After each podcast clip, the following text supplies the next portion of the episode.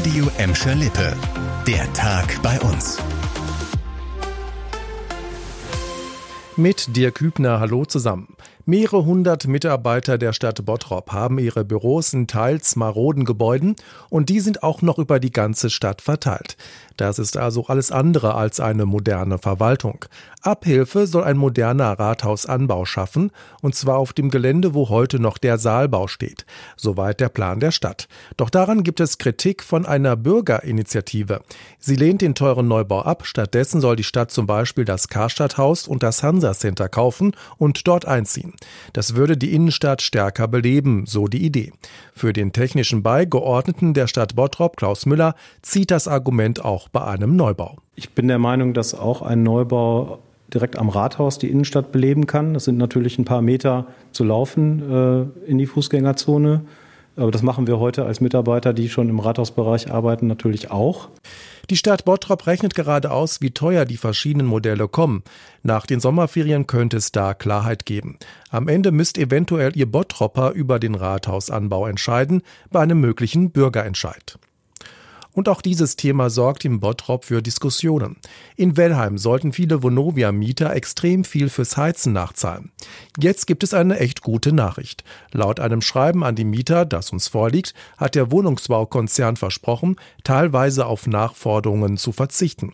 So fordert Vonovia jetzt insgesamt noch 218.000 Euro für die Heizung, etwa halb so viel wie ursprünglich geplant.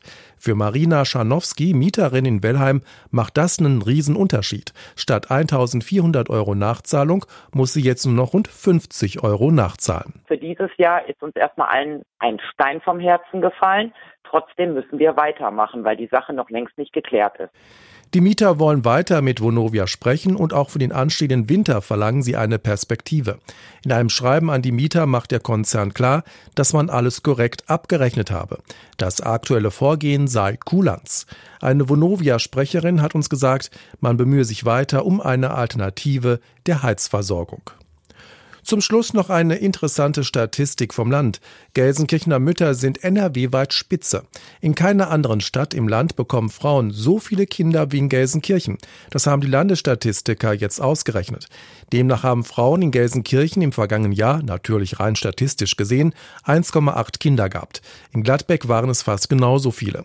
In Bottrop ist der Abstand mit durchschnittlich 1,5 Kindern pro Mutter doch größer. Insgesamt ist die Kinderzahl bei uns im Jahresvergleich gesunken.